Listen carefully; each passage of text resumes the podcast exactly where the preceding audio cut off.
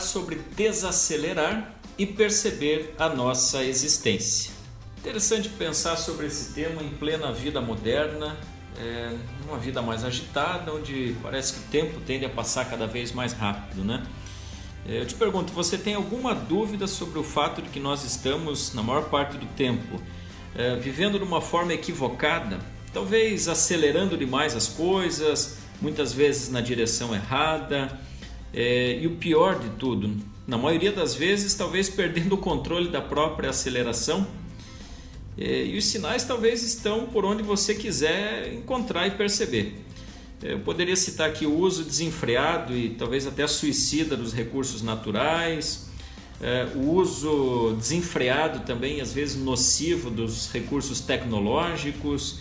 É, e aí vem doenças do aparelho circulatório que vão implodindo né, populações de todas as faixas de renda, de faixa etária, em todos os lugares aí do mundo. É, nos olhares que não se fixam mais durante as conversas, se já percebeu isso? É, várias e várias vezes as pessoas estão juntas no mesmo ambiente, na mesma mesa, às vezes casais até que saem para jantar, almoçar, é, e um está de cada lado da mesa conversando no, no telefone. É, teclando muitas vezes né, com outras pessoas, curtindo, comentando, é, fazendo vários amigos virtuais e não curtem esse momento pessoal. É, enfim, estão todos passeando assim de uma forma bastante ansiosa por órbitas muito esquisitas é, nos fluxos que não conseguem administrar de tanta informação irrelevante. Isso acontece nas relações humanas que vão escorrendo lentamente para talvez décimo, décimo quinto, vigésimo plano das nossas prioridades. E isso gera uma competição muitas vezes pouco inteligente, pouco saudável, pela acumulação de um propósito sem propósito é, ou de um nexo real. É, e aí eu queria te convidar a pensar um pouquinho sobre isso nesse nosso encontro, né? E, e eu quero citar uma história para você. Eu fui fazer uma pesquisa aqui sobre essa questão de desacelerar, sobre a questão da essência da existência e encontrei, encontrei um texto muito bacana que eu quero compartilhar aqui com você, é, que é uma história de um, de um rapaz hoje empresário é, que ele conta a história da infância dele e, e, a relação dele com a atividade física. Eu quero dividir isso com você, é, te convidando para buscar agora uma posição mais confortável onde você estiver, relaxar um pouco, dar um tempo, se permita, se permita ouvir isso que eu, Rony Tchek, vou falar para você agora. É, aliás, você sabe por que, que eu vou falar isso para você agora nesse canal? É, esse é um podcast aqui do Promove Você. Nós temos também o promovevocê.com.br, que é um canal que eu consegui montar, estruturar com a ajuda de parceiros fantásticos aqui. É, mas eu consegui estruturar ele depois de 20 anos de formado. Olha só, depois de 20 anos da minha profissão, eu que sou formado originalmente em educação física, fiz uma pós-graduação em pedagogia dos esportes é, em 2012 eu fiz uma formação de Wellness Coach, né, coach de bem-estar, e, e, e, toco uma empresa de promoção de saúde já há 13 anos. É, e só agora, 20 anos depois, é que eu consegui perceber tudo isso e tentar compartilhar isso com as pessoas. Né? É, e quando eu comecei a trabalhar, me formei, os primeiros trabalhos que eu tive foi como personal trainer, é, ou seja, professor particular. Né? É, eu atendia 17, 18 alunos por dia, mas um aluno de cada vez, isso era muito valioso. É, e atendia também numa academia de ginástica. E eu fui percebendo rapidamente assim que o meu forte não eram os exercícios físicos. Eu nunca fui muito bom na seleção dos exercícios que eu passava nas aulas para esses meus alunos. É lógico que fazia aulas bem estruturadas, né, com bastante lógica, baseada em evidências científicas, na biomecânica, na fisiologia, na necessidade de cada aluno, enfim. Mas eu percebi que o meu forte não estava na escolha dos exercícios.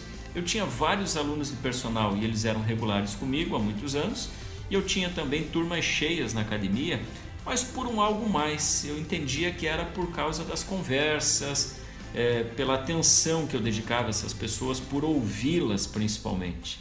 É, isso é o que estava na minha essência. Eu aprendi desde muito cedo a ouvir as pessoas, especialmente os mais velhos, né? Isso era uma, um valor muito importante lá na nossa família e é até hoje. E consegui aplicar isso E, e, e, uma das professoras, uma vez na academia que eu trabalhava, uma professora de yoga me chamou a atenção. Ela falou: Rony, a tua marca registrada é que você se entrega totalmente para aquele momento que você está vivendo. Você consegue se entregar de corpo e alma e parece que não tem nada mais importante naquele momento do que o assunto que o aluno está te trazendo. E de fato não tinha mesmo e não tem até hoje.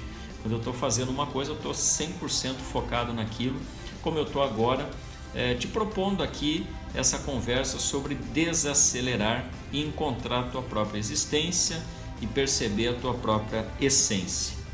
É, como eu tinha te prometido, eu vou ler um texto aqui de 2009 é, de um rapaz que conta a história da relação dele com o pai dele com a atividade física. Olha que interessante. O texto chama-se A Vida pela Janela em uma manhã de domingo. Ver o corpo do meu pai tão grande e forte correndo ao meu lado, tão pequeno e frágil, naquele cenário imenso, acabou por me definir como o homem que eu viria a ser.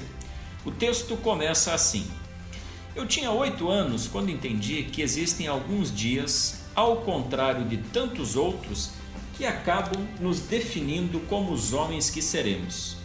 Eu estava na casa de praia que meu pai e minha mãe construíram no litoral de São Paulo, logo depois que se casaram, e para onde íamos, eu, eles e meu irmão menor, quase todos os fins de semana.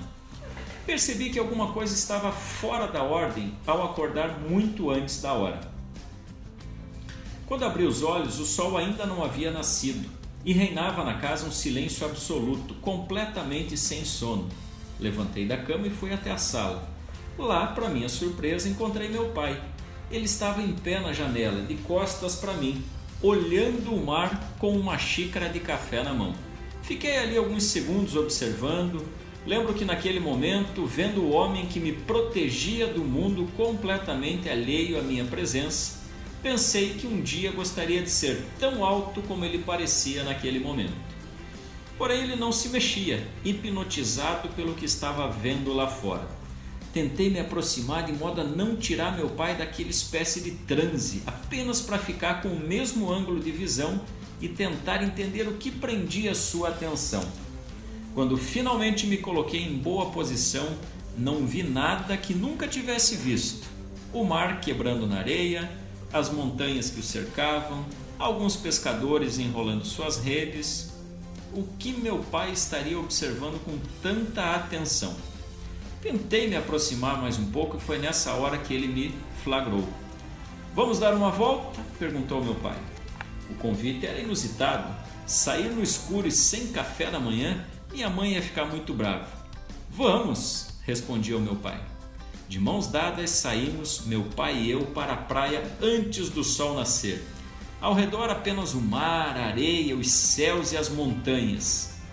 Quer dar uma corrida até a pedra? Meu pai me perguntou.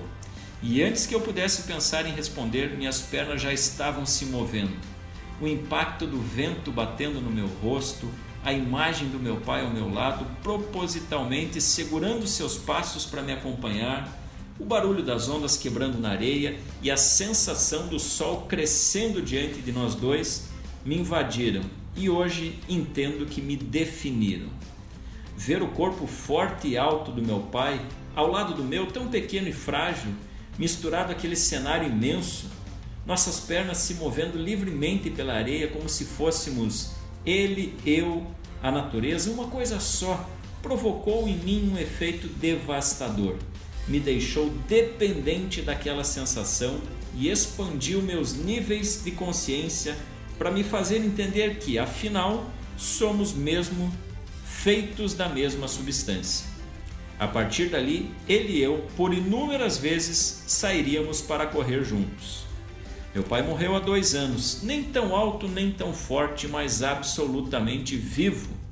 Até hoje, para reencontrá-lo e para me reencontrar, saio para correr ao ar livre. É ali, mais do que em qualquer outro lugar, que volto a ser um menino de oito anos, curioso, intrigado, apaixonado. É ali que consigo novamente me mover na direção do que meu pai via pela janela naquela manhã de domingo a nossa existência. Eu desejo que você tenha conseguido desacelerar um pouco nesse momento, que você tenha conseguido lembrar de coisas importantes da tua vida e que você esteja pensando em vivenciar e valorizar cada vez mais esses momentos com as pessoas que você gosta. Olhe para fora, perceba a sua existência. Eu sou Rony Tchek, agradeço por ter chegado até aqui. Obrigado pela sua companhia e curta o nosso site promovevocê.com.br. Até breve.